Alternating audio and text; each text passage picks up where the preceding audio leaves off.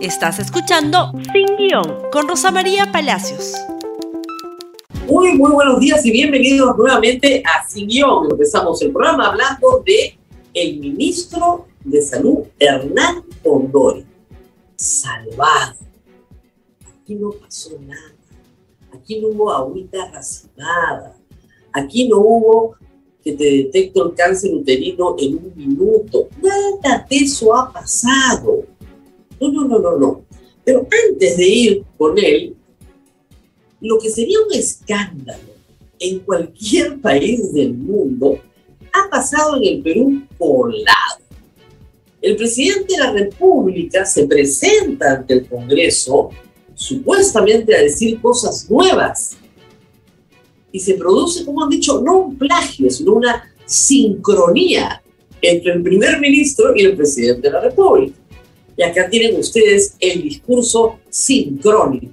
Por favor, adelante. Por ciento de la población objetivo.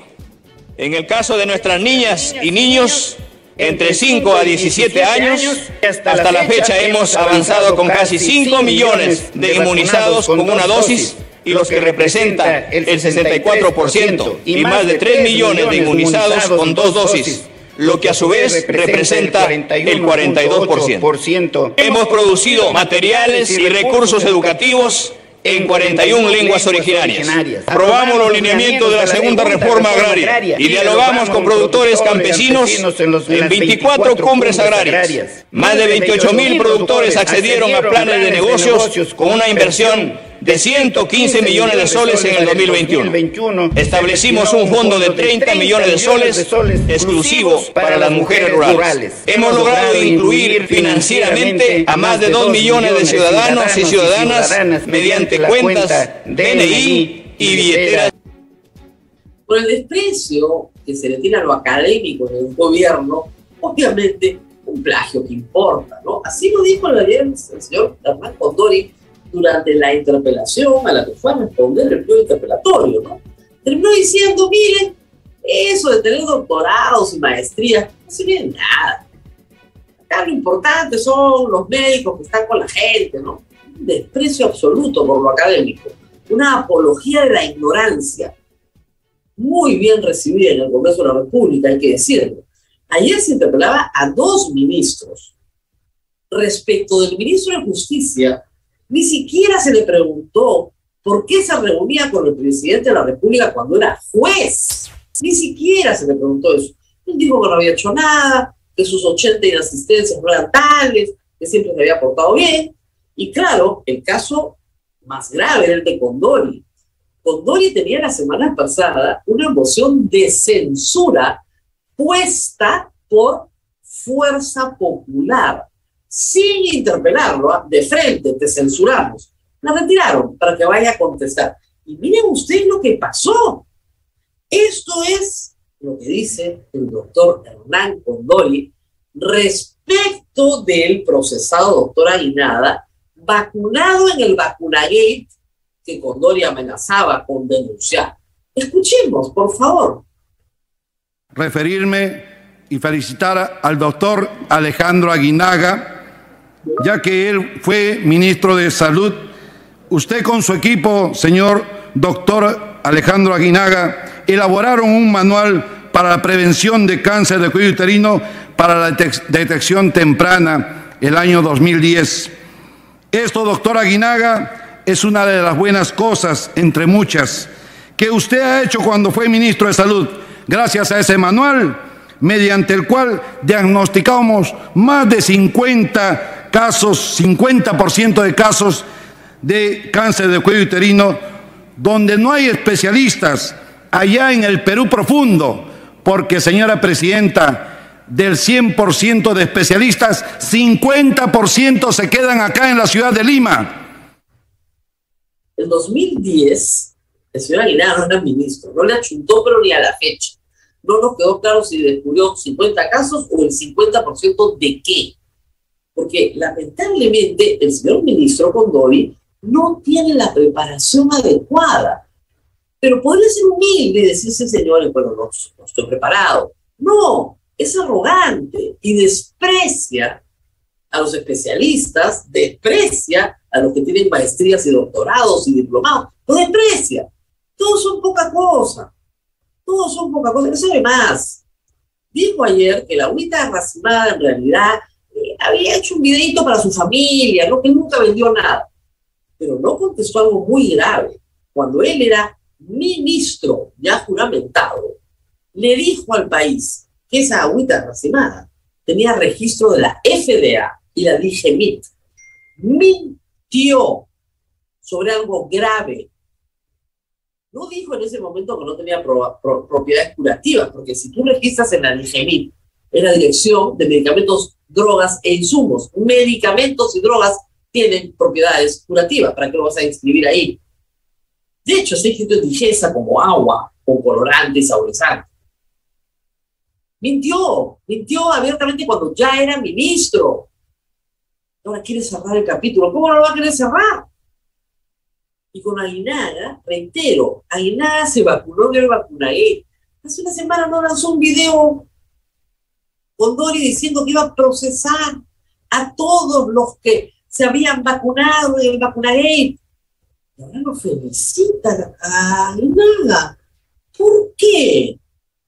¿Qué pasó ayer? ¿Qué pasó debajo de la radar que no vimos?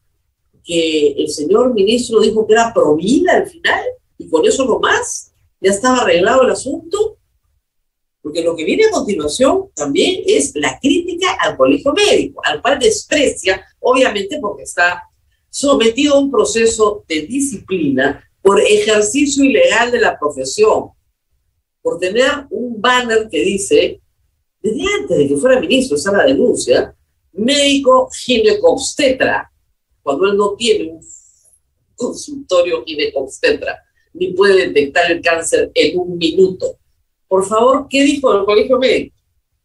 Me cuestionan el colegio médico, pero ¿dónde estuvo el colegio médico cuando las clínicas alquilaban a los pacientes para COVID-19 por día, 20 mil, 30 mil, 50 mil, 100 mil soles por día para nuestros pacientes con COVID-19?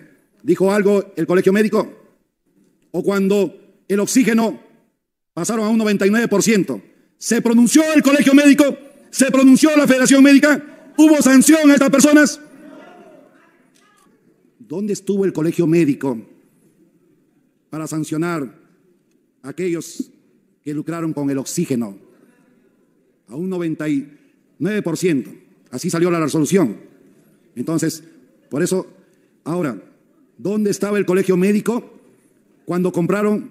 ¿Dónde estuvo el sustento técnico, el sustento científico para comprar la ivermectina para tratamiento de COVID? Y todavía estuvieron en protocolos del MINSA. Hubo sustento científico, pero ellos sí compraron miles y miles, miles y miles de frascos de ivermectina y que en estos momentos están en el almacén de Cenares. Por eso les digo, a mí me cuestionan por esa agua, que solo es agua y que no he dado a ningún paciente. No he vendido ni comercializado.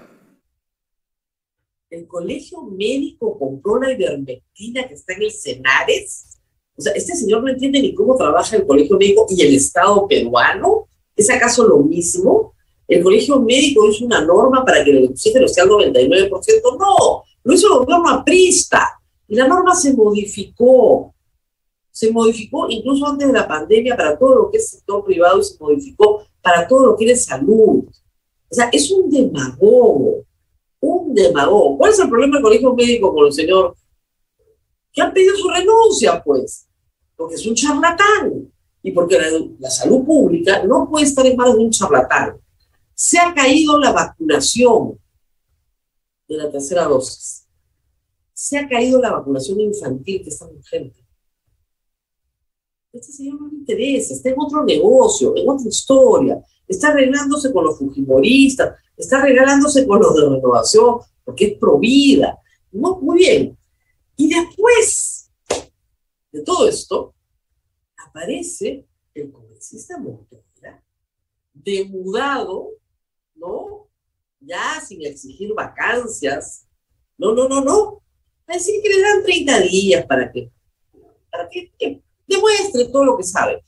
La moción de vacancia presentada contra el presidente de la República tiene en uno de sus puntos los pésimos nombramientos de ministros.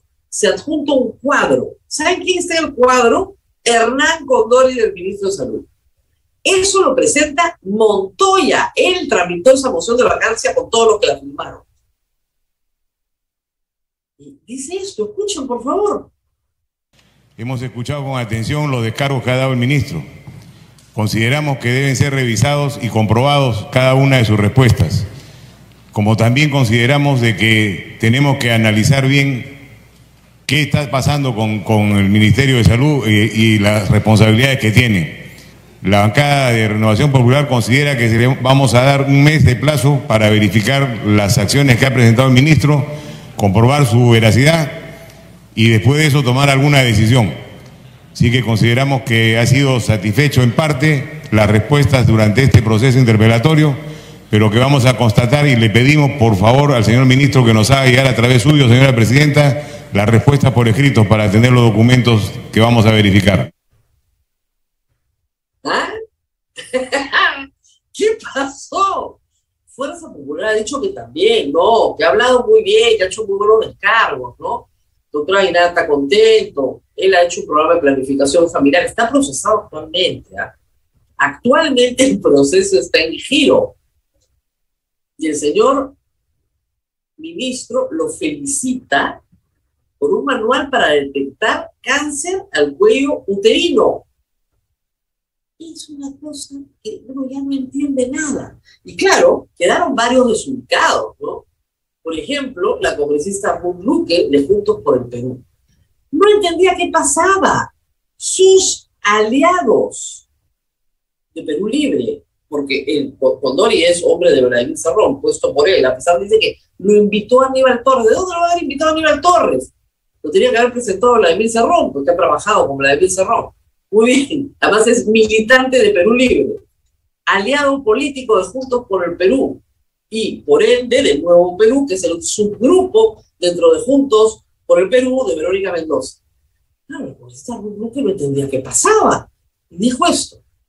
Y me llama la atención que en este momento el ministro de Salud haya felicitado al congresista Aguinaga cuando sabemos muy bien que el congresista Aguinaga está procesado, investigado por el caso de esterilizaciones forzadas. Entonces, a mí no me parece dable que un conjunto de respuestas se pueda felicitar cuando sabemos claramente que muchos parlamentarios aquí no vamos a olvidar lo que ha sucedido en una época dolorosa para mujeres esterilizadas que no han alcanzado justicia ni reparación hasta el momento. Y eso no lo vamos a borrar de la historia. Presidenta. Yo lamento la mezquindad de algunos colegas congresistas, como es el caso de la señora Luque. Y yo la invito aquí a discutir en el acto el tema de las, mal llamadas esterilizaciones forzadas. Lo que se creó en nuestro gobierno es un programa de planificación familiar y salud reproductiva impedir las elevadas tasas de aborto criminal que estaban expandidas en el país y que contribuían, señora presidenta y señores congresistas, con el 22% de la mortalidad materna. Cifras de esa naturaleza, un ministro de Estado tiene por supuesto que corregirlas. Y yo insisto y debato con cualquiera de las personas que señale este tema. Este tema, señora presidenta, tiene ocho archivamientos la gente no dice que este, este tema ha sido justamente controversial porque había intereses políticos. El tema está en proceso ahora, porque hay un conjunto de mujeres en el Perú que señalan y pueden probarlo, que fueron esterilizadas contra su voluntad, no sin su voluntad, como dijo uno, no, contra su voluntad, sin su consentimiento informado, y que ese programa fue dirigido por el Ministerio de Salud para reducir la población. No fue un programa de planificación, de planificación familiar, fue un programa de reducción poblacional. Y eso, como ustedes comprenderán, viola todos los derechos humanos. Y viola el derecho a la vida que supuestamente defienden tanto los fujimoristas y el señor Montoya, Renovación, Rafael López Aliaga, etcétera, etcétera porque eso sí viola el derecho a vida. Ah, pero claro lo viola. Y lo viola con mucha, con mucha dureza. Pero tal vez la señora Ron Luque lo que tendría que hacer es firmar la moción de censura contra el ministro Condori, pero no lo puede hacer porque es su aliado político. Y como me decía ayer Jaime Chincha, parece que la alianza ahora entre la derecha y Perú Libre es contra los caviares. Así que no tengo idea de qué va a hacer Verónica Mendoza y sus tres congresistas, o cuatro si quieren, en una circunstancia como esta, que han quedado completamente fuera del lugar. Muy bien, ayer sí se logró presentar una moción de censura, la presentó Avanza, Avanza País, que parece que no les han contado nada, no son parte de la colada, la presentaron porque es el acuerdo, la firmaron ellos. Y también la van a firmar los tres del Partido Morado, ¿no es cierto? Menos tienen un compromiso con la ciencia y con la evidencia científica, no estas barbaridades del señor Anderson, que ayer renunció a Podemos. Miren, si llegan a 13, 14, 15, es mucho. O sea, siempre hay cinco justos en Sodoma, ¿no? Pero es mucho. Obviamente, el 28 de marzo Castillo tiene que ir a pasearse, nadie lo va a vacar. Nos quedamos todos. Y hablando de nos quedamos todos, esto fue lo que dijo el presidente ayer sobre sus errores. Escuchemos, por favor. Estuve en el Congreso y fui a decir que toda gestión tiene errores. Y en las próximas horas voy a corregir algunos errores que se han cometido también. Y por eso creo importante decirles a nuestros ministros de que es el momento de atender, no solamente para saludar al alcalde, no solamente para abrir la puerta del ministerio y no derivarle alguna dirección o encargarle con un asesor.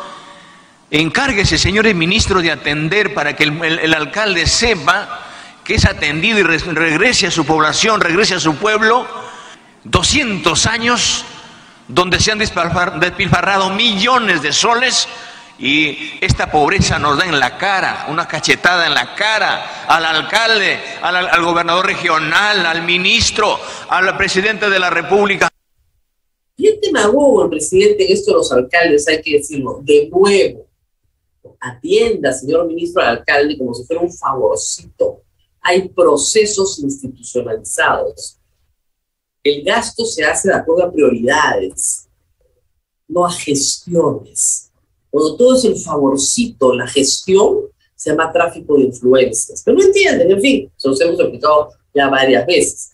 Pero lo importante es que el presidente dijo que iba en las próximas horas a corregir errores. Como no sabemos qué errores son, ya han pasado las horas, suponemos que Petroperú tenía algo que ver en esta historia y no me equivoqué, anoche hubo una reunión de Junta General de Accionistas para revisar, de emergencia extraordinaria, para revisar la situación crítica de Petroperú, una empresa que en seis meses está al borde de la quiebra técnica, porque su endeudamiento es ahora compuesto de bonos basura por la gestión de este directorio y este gerente. Uno creería que efectivamente la Junta General de Accionistas, que está compuesta por el Ministerio de Economía y Finanzas y por el Ministerio de Energía y Minas, iba a cambiar al directorio en el acto y al gerente general en el acto. No, no, no, no, no, no. Se quedan todos. Para medianoche se supo que se quedan todos. Se quedan. Lo que usted ve ahora, se quedan todos. Podemos hacer una canción Tito Silva que se llame Se quedan todos. muy bien, alerta desde ayer en la tarde, cuando ya se comenzó a conocer que es posible que Alberto Fujimori, Fujimori sea liberado hoy de la cárcel a través de un habeas corpus. Esta es la noticia que publicó ayer La República. Pleno del TC podría liberar a Fujimori mañana. Esto se publicó ayer, se refiere a hoy. Hoy podrían liberar a Fujimori y podría salir a su casa, me imagino previa recogida de sus cosas, mañana, ¿no? Este, ¿Por qué? ¿Por qué está sucediendo esto? La historia se remonta al 2017, Navidad del 2017. ¿Ustedes se acuerdan qué pasó? Pero Pablo Kuczynski indulta a Alberto Fujimori, cuatro años y medio atrás. Y lo indulta en un indulto fraudulento. Mintió, dijo que no lo iba a indultar, lo indultó. Negociando con Kenji Fujimori que no lo vacaran a cambio del voto de los Avengers. ¿Qué hizo su hija Keiko? Sacó un comunicado, que es público, diciendo que Fuerza Popular estaba en contra de la forma en la que había sido liberado. La hija se opuso y luego organizó un esquema de venganza para meter preso a su hermano y votarlo del Congreso, sembrándole a Mamani con un reloj. ¿Se acuerdan del reloj de Mamani? Bueno, el señor Mamani se murió, Kenji, Guillermo Bocángel y Bienvenido Ramírez están procesados actualmente en juicio oral por ese caso, y Keiko Fujimori, que se sintió ganadora, porque pensó que iba a tener la guerra de títere, terminó presa. Esa es la historia. Ella se opuso al indulto. La Corte Interamericana de Derechos Humanos se pronunció señalando que el indulto era, debía ser declarado por la Corte Suprema del Perú nulo. Y así ocurrió, porque se dio violando las normas del debido proceso en el Perú. El decreto supremo en el que se basaba ese indulto no fue cumplido a cabalidad, ni a no cabalidad, simplemente violaron todas las normas porque Alberto Fujimori en ese momento no era no era una persona moribunda. Tal es así que cinco años después estamos aquí sentados, ¿verdad? Muy bien. ¿Qué ha hecho la defensa de Fujimori? Plantear un habeas corpus contra la resolución de la Corte Suprema que declara nulo el indulto. ¿Ok? Ese habeas corpus ha caminado en el Poder Judicial, ha llegado al TC. Ha perdido en todas partes, pero ha llegado al TC. Obvio, tiene que perderlo, otras cosas juzgadas, decididas, ya está, ya terminó. No, llegó al TC. En el TC están por la liberación de Alberto Fujimori sobre la base de la resurrección del indulto de PPK. Fíjense ustedes, ¿eh? Blume, Sardón y Ferrer. Al frente, en la oposición, están Mariana Ledesma, Eloy Espinosa, el doctor Miranda. El doctor Ramos, que hubiera estado en ese grupo, se murió. Quedan 3 a 3, porque el TC solo tiene 6 actualmente.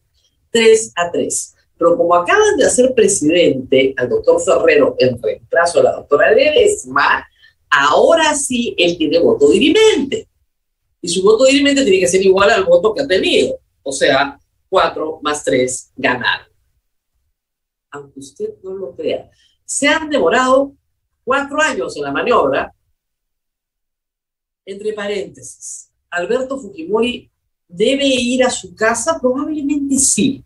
Eso hay que evaluarlo y debatirlo. Yo considero que los mayores de 85 años, salvo que sean una amenaza a la seguridad nacional, deberían cumplir, purgar su condena en arresto domiciliario por razones humanitarias. No solo Alberto Fujimori, sino todos. Y podríamos discutir si son 85, si son 80 años, cuál es la edad. Pero eso es otra historia. No sé si corresponde un indulto humanitario en este momento, porque Alberto Fujimori efectivamente tiene muy deteriorada su salud. Lo que sí sé es que hace menos de un mes, el señor Aníbal Torres decía que lo quería meter preso a piedras gordas y sacarlo de las. Ayer, el ministro Agüita saludaba a Minaga ellos retiraban la moción de censura, todos vamos a ser amigos. Si indultan, sí, perdón, si resucitan el indulto y o conceden el habeas corpus hoy, Alberto Fujimori se a su casa mañana. Ahora, la Corte Interamericana de Derechos Humanos se va a volver a pronunciar, pero no va a haber un procurador del Estado impulsando el proceso. Los deudos de las víctimas de Catuta y Barrio Salto son los que de nuevo por enésima vez se van a tener que presentar ante la Corte a pedir justicia. ¿En cuánto tiempo volvería Alberto Fujimori a la cárcel? Depende. Depende de cuánto dure el mandato del presidente Castillo. Aunque usted no lo crea. Muy bien. Nos tenemos que despedir, el tiempo ha excedido, podríamos seguir hablando del tema. Esto ha sido todo por hoy, nos tenemos que despedir. Mañana volvemos, pero hoy compartan el programa, por favor en Facebook, en Twitter, en Instagram, en YouTube, en TikTok, en donde quieran. Nos vemos mañana. Gracias por escuchar Sin Guión con Rosa María Palacios. Suscríbete para que disfrutes más contenidos.